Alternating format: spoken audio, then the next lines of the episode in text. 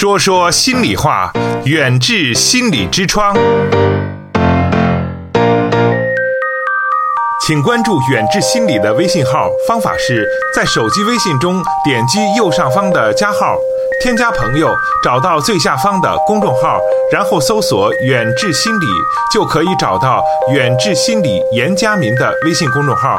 关注后，按照提示回复关键字“严家民”或代金券。即可收获更多惊喜。嗯，这个今天呢，可能不是一个特别的日子，但是九月九号也是个很吉利的日子啊。有很多的呃新婚的夫妻会选择在这一天来完成自己的终身大事。但是明天的一天是九月十号，我觉得说起九月十号的时候，大家可能呃第一个跳进自己脑海中的节日的印象，应该就是教师节。教师节，对，明天是我们教师的节儿。嗯，是，明天是我们这个呃老师们的节日。虽说对老师的这样的感恩之情，不是。非要等到节日的那一天，嗯，可能要一直是，因为一个人的成长有很多很多的老师。那我们山东，呃。包括我们的孔子，他的教育理念都是“三人行，必有我师焉”。嗯，就是身边的人都是我们的老师，尤其是在我们教我们教书的这样的教书育人的老师们，更值得我们去感感激、去尊敬、去在这样的一个节日里，要特别的拿出来，嗯，对老师说一声“老师辛苦了，谢谢老师”。那我们今天也是围绕着明天的这个教师节呢，来特意打造了一个。说说心里话之教师节，谈谈老师的教嗯幸福感，教师的幸福感的这样的一个心理幸福指南的特别话题。谢教授，首先想问一下，你看您今天准备的这个呃内容是教师节说教师的幸福感啊？嗯，其实我觉得我身边有呃这个朋友当老师哦，嗯。平常的时候就是是有成就感的，但是可能压力要大一些。这个幸福感，您是从何谈起的呢？所谓的这种幸福感啊，就是一种主观的对自己生活满意度及其各方面全面评价而产生的一种积极的情感，满意、高兴、快乐，这就是一种幸福。所谓的幸福就是好嘛。但是往往不仅仅是我们，呃，在第一线的。老师啊，我们平常的老百姓对现在的这种幸福感也有一些看法。也就是说，人们现在随着呃物质生活的条件的这种不断改善，生活质量的日益提高，但是主观幸福感并没有呈现出相应程度的上升。对我们教师这一个特殊的群体呢，更是这样。在这个教师节，主持人说了来临之际呢，我们淄博市原治心理研究所。呃，和交通台的说说心里话栏目呢，就就今晚上呢，就是一块来谈一下教师的幸福感，算是送给我们教师的一份礼物。嗯。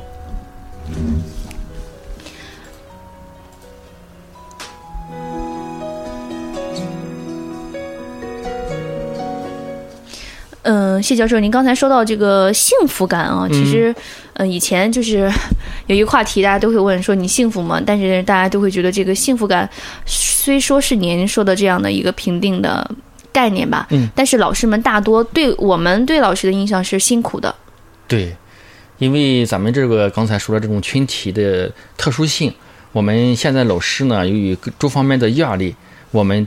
对这个幸福感的这种体验，就是幸福感，嗯，有一些，呃，就是自己感觉到不是很满足，啊，这种情况呢，有的时候会影响到我们的这种，呃，工作状态，甚至是有时候影响到我们学生的这种心理的健康状态。所以今天我们特意的来，呃，交流一下这个话题。嗯，那么这个幸福，它基本上，嗯，如果说是出现了，你看，基本上现在很多的，呃，老师也好，或者是说一些老师是有很多种老师的，有可能有特殊群体的老师，可能有。嗯，舞蹈老师，嗯，有这个我们正常的这个学校里的课程老师等等吧，嗯，可能老师们感到的压力和辛苦是来自各方各面的。那如何调整自己的这个心态呢？这个我还是想谈一下，就是关于幸福的来源的问题。就是说，我们怎么来看待这个幸福感？其实我们平时谈的幸福感，就刚才说了，就是一种主观的一种情绪的体验。嗯，同样一件事情。我们的人不同的这种信念，可能给我们的主观感受，就是我们产生的情绪不一样。那么我们一般来看的幸福的来源，从这三个层面来看。你像我现在，我是一名老师，那我现在呢，呃，当然咱的这种物质层面的这种追求，呃，就是说不是很富足，但是我对这种幸福感已经不仅仅是停留在物质层面的这种需求。当然，以前的时候，呃，我们想横着比较的时候，你这个物质还没有达到一定层面的时候，那么我们要拼命的工作，努力的挣钱，这是这是第一个层面。当我们这个嗯生活温饱解决之后，我们不再再去为这个收入去拼搏的时候呢，我们应该建立在一个情感的幸福。所谓这种情感层面的幸福呢，包括亲情、友情、爱情，更重要的还是一种信任、拥护、爱戴，这一些呢都是幸福的，都是一种幸福感。那么为什么说这样呢？你像作为我们老师，嗯，在教师节来临的时候，我相信。咱们收音机前的听众朋友，如果有教师相关的这样一个亲戚朋友的话，他们都会体验到来自情感的这种幸福。你比如说，呃，得到我们学生的一个问候，或者是说得到一束鲜花，那么这种不仅仅是物质上，这是一种情感上的幸福，来自于人与人之间真情带来的幸福感，要比来自于物质层面的幸福感更加长远、更加持久。嗯嗯，先前的时候啊，呃，咱们淄博市在中学里面向一个叫李振华老师掀起了向李振华老师学习的这样一个热潮。呃，年龄大一点的老师可能还有印象。嗯，李振华老师啊，在年轻的时候啊，他从上海来到咱们淄博沂源县，把他的青春都奉献给了咱们淄博的教育事业。这时候他，据他那给我们做报告的时候讲的时候，他那时候那个学校是在一个比较破的这个校舍里面，就在一个农村那个庙里面，庙宇里面作为教师。这种物质的收入是非常呃不客观的、不理想的，而且他从上海大城市、大都市来到咱们淄博沂源比较偏远的农村，嗯，这种亲情也失去了。那么他既没有获得物质层面的这种幸福感，也没有获得。情感方面的幸福感，我记得他做报告的时候，好多次的流泪。这种流泪呢，就是说他这种情感的这种对家人的这种照顾没有顾得上，因为那种呃后悔的那种遗憾的感觉。但是他追求的，我觉得是来自于自我实现的一种幸福。这就是我说咱们这种幸福感，啊，自我实现的这种层面。呃，他亲手教过的学生，看到他们的成就。啊，这时候他那种获得的满足远远大于舍弃了情感啊物质上的收入微薄的这样一个感觉。所以，只要生命存在，就能够给别人带来愉快、快乐和幸福，造福他人，造福社会，这才是我们教师追求的永恒的幸福。看来这个还是有很多的这个幸福感的感知度的，也不是我们能客观的。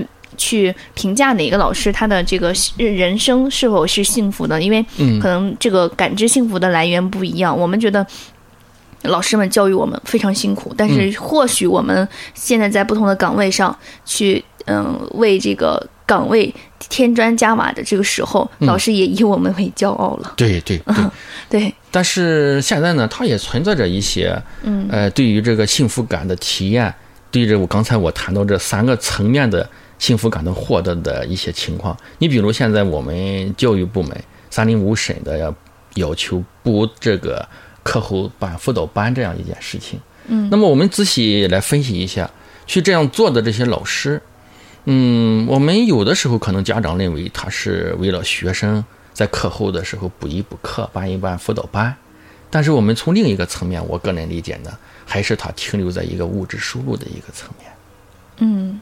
所以说这样来说的话，作为我们比较神圣的一个职业，如果我们的教师不是为了满足、奉献自己的这种知识来武装学生头脑这个角度来看，就是为了满足获得一个经济收入办辅导班的话，我我我个人感觉，那我们这个教师停留在这一个层面的话。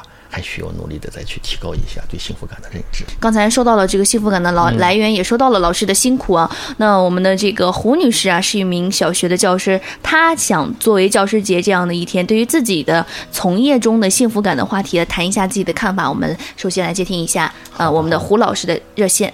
喂，喂，你好，胡老师，你好。嗯，主持人好。嗯，你好，是胡老师，谢老师好您是哎呃，想问一下，您是什么？呃，是小学老师还是中学、高中老师？嗯，小学老师小，学老师，您是教哪科目的呢？嗯，教数学现在。教数学，数学是我的薄弱项嗯呢。我估计我小学数学老师应该是为我头疼了不少啊。嗯，我们在热线中听说您对于这个教师的幸福感，其实也有自己的一个看法，是吗？嗯，就是刚才在路上吧，在车上听到这个谢老师讲这个，呃，幸福感。就那些原因啊，哎呀，那确实讲的我就是特别有同感，特别想在这儿跟大家交流交流这方面的看法。嗯那个什么，我就觉得啊谢老师说的，你看这个幸福感，主要是主观幸福感吧，那肯定就是和自己这个内心是密切相关的。嗯，主观你看面对嗯哎，对，面对同一件事儿吧，你如果想法不同，肯定这个给自己带来的幸福感指数也不一样。嗯，嗯，你比如说咱们，我们我们小学老师嗯 最头疼的一个事儿啊，现在嗯就是评职称。哦，这事儿啊，要是放在四五年前说吧，嗯我一提起这个事儿来，我就烦的要命。嗯，说说 你看，因为你看我现在，你看也也年龄不小了，跟我年龄相仿的，嗯。人家在农村小学上班的那些老师，嗯。早就评上中级了。嗯。那我们在城区呢，就因为多少年来都没有名额，嗯。所以连评的机会都没有。哦哦嗯。你看，谢老师您也知道，嗯。这个职称跟咱们这工资、评优对对。都有关系。嗯嗯。咱说发个取暖费都按职称发，是吧？对，还有这个标准嗯嗯，咱考这个心理咨询师，嗯。你看我们评不上中级的，就没法考二级，嗯嗯嗯。呃，就只能报三级。对对嗯嗯嗯。所以您这职称对我们这个影响很大。嗯嗯。所以那些年一提起这事儿来就烦，真是。嗯 不过现在我觉得，你看，通过上那个三级心理咨询师那课，哦还有你看我和我我们各个区县的同学不都当老师嘛，嗯。有时候在群里聊，嗯。有时候聚会的时候就说起这事儿来，嗯。哎呦，说着说着，差不多都这样。哦同样的感啊受嗯。对，这心里我觉得就平衡多了。也就是说，你 你这样对支撑，呃，因为城乡有个差别，你处的这个环境对咱们的这种主观主观的呃主观的幸福感，呃不是那么很强。嗯，所以我觉得就是得从自身调节吧。哦，如何调节啊自身调节？嗯嗯，自身调节，你看，嗯，跟我最近有几个同学，嗯嗯，有两个吧，哦就是在和就是和延续生命在做着斗争。嗯，就是所以跟他们比比，真是，现在咱们只要身体健康，你看衣食住行的都无忧，嗯，其他物质上咱说，呃，还要啥自行车啊，是吧？所以我觉得你说这物质上这方面啊，我就完全可以从自身这个心理去调节。嗯。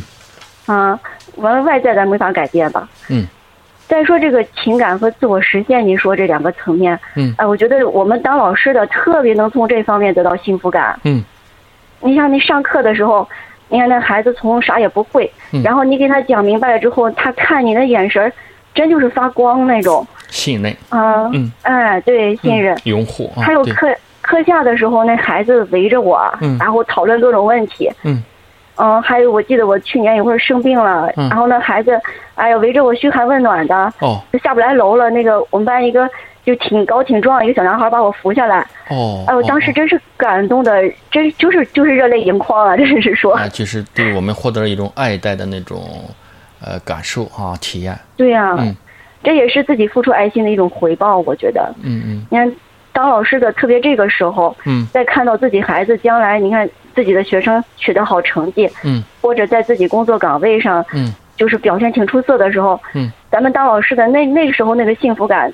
我觉得简直就是爆棚啊！就是，嗯嗯嗯，小师，你说我说这对吧？这对你说的这一些，就是咱们那个呃需要层次理论当中的自我的一种实现，自我实现的那种需要得到了一种满足。呃，你先前的那种物质层面的这种需要，和咱们自我实现比较起来的话，那种需要就显得低级一些，而咱自我价值实现的这种需求就显得高。尤其是你刚才谈到学生对我们的信任啊、拥护啊，包括你生病了的时候，那学生帮你扶你下楼啊，这种爱戴的这种情感的这种满足，远远大于那种，呃，刚才说因为支撑的问题，物质方面的那种满足强得多、大得多。对啊，就像您说的，这种幸福感是很持久的，我觉得。嗯嗯，对对，这个就 作为咱们教师这种特殊群体，也是别人无法比拟的一种呃幸福感体验。嗯嗯，反正我我觉得就是当老师真是挺幸福的，现在感觉。好，在这儿也借咱这个节目，咱祝所有老师节日快乐。祝我们教师节快乐。嗯。嗯，好的，谢谢胡老师。这虽然我小时候学数学不怎么长进，但是我还是非常感谢老师们的，因为毕竟就是你可能当下老师教的时候，有的时候不太很听话。相信胡老师也遇到过那种不是很听话的学生，但是成年之后还是会明白的，因为嗯自己也会有很多事情遇到，然后慢慢你会懂得，老师其实教你的时候不不是只教你一道题，它蕴含了很多做人的道理。对，教书育人是是好，也是祝您胡老师。祝您节嗯教师节节日快乐！嗯，谢谢谢谢。好，胡老师再见。嗯，哎，再见。远志心理用中医打开中国人的心灵之窗。刚才主持人巧丽，嗯，又以一个又以一个这个学生的角色，嗯，回顾了啊他的中学的老师、大学的老师以及大学的校长一些对他。啊，比较有感触的一些事情。我在听主持人巧丽作为一个学生的角色讲这些话的时候，我也是一名老师嘛。嗯，我心里有说不出来的那种感觉，就是有一种幸福感。我在默默地改变着我的一些观念。原来学生啊，我们洞察不到的、意识不到的学生，还对我们教师这个职业有这么深厚的这种浓重的这种情感的所在。嗯，所以根据刚才。巧丽的这一番话呢，我在这里呢，我想，呃，能够听到我们节目的听众朋友，我们都是学生，我们都有老师，对，哎，明天是教师节了，啊，我们学着感恩大拜访，嗯，哎，就是说你回忆一下，你给你留下印象比较深的啊，呃，这样一位你值得信任的老师，用各种方式，现在我们通讯方式也比较呃好了，打个电话。发个微信啊，送上我们学生最好的祝福。那对我们呃老师来讲的话，我们这种幸福感也是一种体现，得到学生的呃牵挂、尊重、爱戴和拥护。是这样的，嗯，谢教授说的也是，就是比较嗯对我的一个肯定吧。其实我觉得很多毕业之后的学生，嗯，表达的方式。很多种，嗯，可能有的，嗯，当时吧，没有过多的去留老师的联系方式，嗯，但是不代表他们不感激老师，对，但他们会教育自己的孩子，哎，我觉得这也是一种对老师尊敬的一个传递，嗯，而且每到了教师节的时候，走在那个小学、中学、高中，嗯，大学也好，大家都可以看到。大学校园会装饰的，小学的呃海报装饰的，以及高中的课堂的这个气氛都是不一样。大家都会给老师买康乃馨，对，都会给老师做特别的海报，嗯，给老师表达爱戴，表达他的这个教师节的一些。嗯，对于老师的感激，嗯，在这样的一个节日里是充满温暖的。对，嗯，那我们也接听一下张女士啊，她刚才也是打了我们的直播间的电话，嗯，说是我们的一个作为小学也是小学教师啊，要谈一下自己的一些看法。我们一听一下我们的呃张老师和我们的分享。嗯，喂，你好。喂，你好，张老师，您请讲。嗯。啊，主持人你好，谢老师你好，好，你好，嗯，好，张老师。那个我刚才也是一直在听我们那个说说心里话那个栏目，哦，嗯，也是听了之后感受是比较多的哈，嗯。嗯，首先感谢在这个在这个教师节来临之际，你看那个我们的呃交通台和致远心理研究所，嗯，我们开办这个节目哈，研究这说说说这个话题，嗯。我就嗯说说这个面对压力怎么提高这个老师幸福感，说一下自己的看法、一些做法吧。哦，还好，嗯，嗯，我觉得那个教师的幸福感影影响的因素呢，我觉得还是分为有内因和外因吧。嗯，外部的因素有很多，你像来自教学方面的职称评审啊，来自学生家长的交流、同事间的人际关系等等。嗯。这些因素想要就是那个想要通过这些因素改变就提高教师的幸福感可能性不大，嗯，或者说呢是教师个体想要通过嗯通过这些因素能够改变自己的，提高这个幸福感不太容易。嗯，想要提高教师这个幸福感，还是主要来自于内因。嗯嗯嗯，内因我觉得还主要就是老师这个自己的这个心理的调节。嗯嗯，首先就是一个换位思考。说到这个换位思考，我就特嗯哎，对我就特别有感触啊，因为就是自己亲身经历过这件事儿。嗯嗯以前的时候，那个还是年轻的时候啊，嗯，自己呢还没有自己的孩子，正好是班上有两个孩子在课间的时候不小心，一个孩子推到另一个孩子，嗯受伤的孩子那个就呃需要到医院去检查检查，当然不是很厉害的伤。哦推人孩子的家长来了之后呢，也很痛快，哎，就说我带他去看看啊。嗯但是看完之后，嗯，孩子那个母亲就和我说了这样一句话，说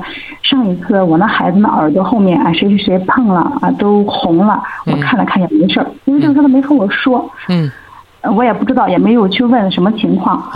他说完之后，我这心里就特别的不舒服啊，嗯就觉得哦，你看我让你来看看，给人孩子受伤了，看看你这带着情绪似的哈，心里也特别的别扭。最后自己的有了孩子就上幼儿园了，嗯就发生了这么一件类似的事情。嗯呃，两个孩子在幼儿园也是好朋友。嗯呃，前一天孩子女儿回来之后说手上有伤疤，哎、我就觉得哎呀，小孩儿磕磕碰碰打打闹闹难免的，我也没在乎。哦结果第二天去送孩子，那个老师就说说你那孩子昨天那个咬了人家了，说隔着衣服都留下牙印儿了。嗯哎，我一听这话，我就立马想起那个事儿来，自己也忍不住啊。自己的孩子受伤的时候我没说，但是别人找到自己这儿的时候，心里就是特别的不舒服。嗯，我一下子想起原来那个学生家长，我就特别能体谅他的心情。哦，当了妈妈之后，才能体谅到我们学生家长妈妈的那种感受，换位思考。哎，对对，就是真是类似的事情。当时是对那家长们不理解，事后自己亲身经历，觉得确实是，老师一找心里有点不舒服，就能够能够体谅家长吧。或者是有的时候真的是需要换位思考，特别是可能这个也与人生经历有关。你只有为人父母之后，可能有些事情才能经历，才能感受得到。阅历经历，嗯嗯嗯，第二个是方面呢，我觉得还是需要转移注意力。转移注意力。在生活当中、工作当中，肯定很遇到这个不顺心的事儿、烦心的事儿，肯定很多。哦，有的时候觉得就应该是放一放，嗯去做自己喜欢的事儿。嗯比如说我吧，我就是原来一直当班主任哈，就是哦特别愿意和孩子在一起。嗯嗯，除了学校组织的节目，就做自己愿意做的事情啊。学校组织很多活动，我在班上会自己组织自己班组织很多活动，跳绳、踢毽子嗯、包水饺，嗯呃，甚至就是这时间活动，我就和孩子一起去打那个真人 CS。嗯嗯，没什么读古读书啊，背古诗词啊，感觉每项活动，孩子经历之后就会有所收获。哎，我看到之后就觉得，哎什么烦心事都无所谓了，和孩子在一起就是最快乐、最开心的。嗯那些那些烦恼的事就放一边去了。嗯啊，这不教师节前两天那个呃，就今天早上吧，有孩子就发短信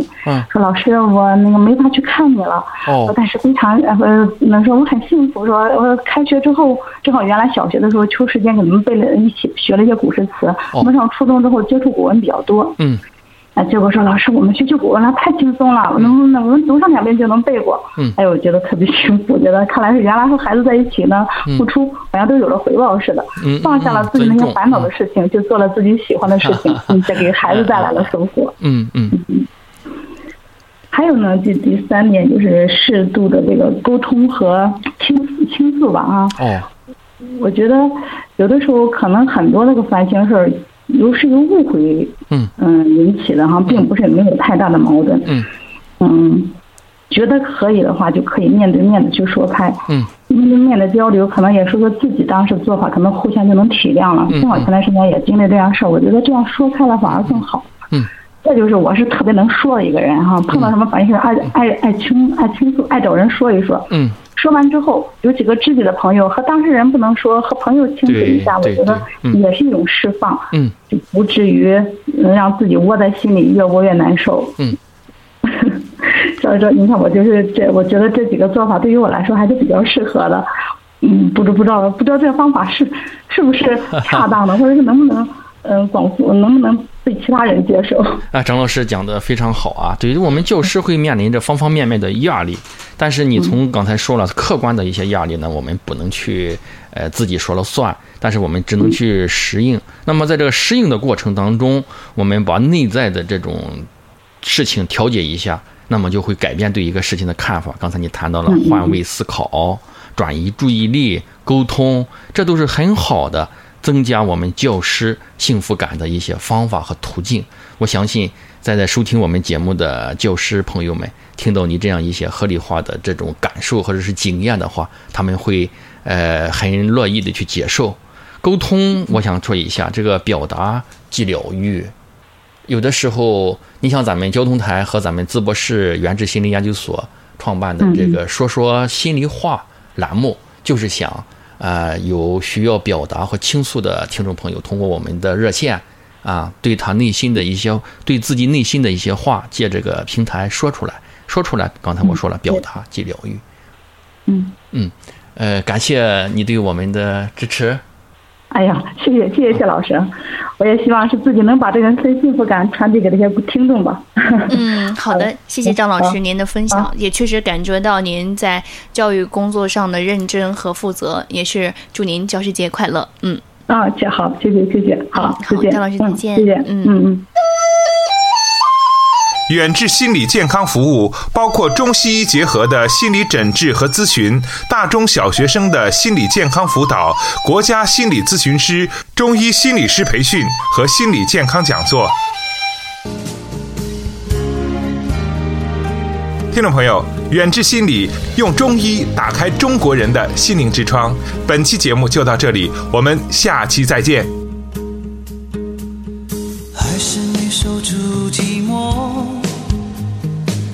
心悄悄开了锁，心潮已奔涌而去，像流不住的江河，江河。